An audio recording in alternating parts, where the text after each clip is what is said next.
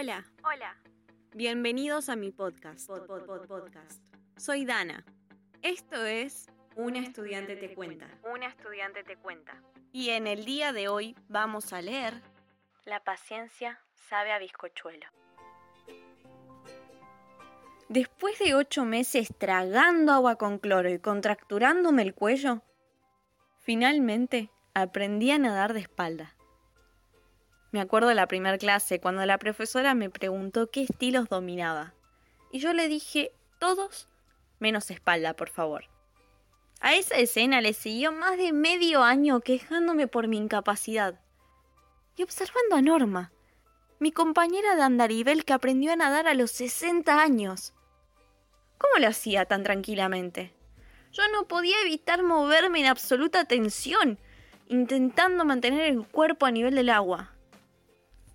Tras mucho practicar, mis profesores, mis compañeros y yo descubrimos que había que corregir la patada, transformándola en un latigazo que saliera desde las caderas, pero sin salpicar.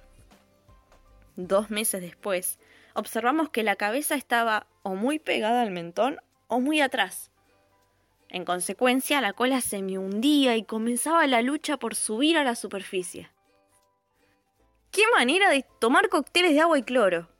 De salir con bronca de la pileta, de acostarme con los hombros hechos una bola de nudos. Hasta que la semana pasada sucedió. Una abrazada, una patada suave y a flotar en armonía mientras miraba el techo. Volví a mi casa caminando con la misma felicidad que cuando aprendí a dibujar una letra en primer grado mientras recorría la eterna avenida Rivadavia, me acordé de los bizcochuelos que cocinaba mi mamá, cuando mis hermanos y yo éramos chicos. Los sacaba del horno, los tapaba con un repasador y los dejaba arriba de la mesada. Se iba a dormir la siesta y nos explicaba, una y otra vez, que había que esperar a que se enfríen para comerlos. Nosotros la escuchábamos e inmediatamente armábamos guardia en la puerta de su habitación. Íbamos a la cocina, levantábamos los repasadores, girábamos las asaderas y tocábamos las coberturas, olíamos las tortas.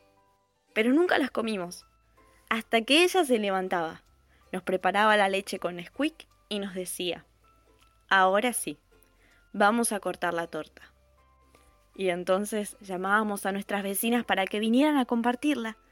Y hacíamos de un par de bizcochuelos un verdadero festín. ¿Por qué cuatro niños nunca se vieron tentados a tomar un cuchillo y hacerse del botín? Porque disfrutábamos con extrema algarabía la emoción de la espera, de salir corriendo a buscar a nuestros amigos, de ver ese tramontina hundirse en una exquisita rellena de dulce de leche. Para mí, la paciencia tiene gusto a bizcochuelo a meriendas en el patio, a frustración pasajera, a persona adulta que vuelve a sentirse niño. En una sociedad que me exige resultados inmediatos, aprendo a disfrutar cada vez más de la espera, del error, del proceso, de la paciencia. Divino tesoro. Gracias por llegar hasta el final. Esto fue Un estudiante te cuenta.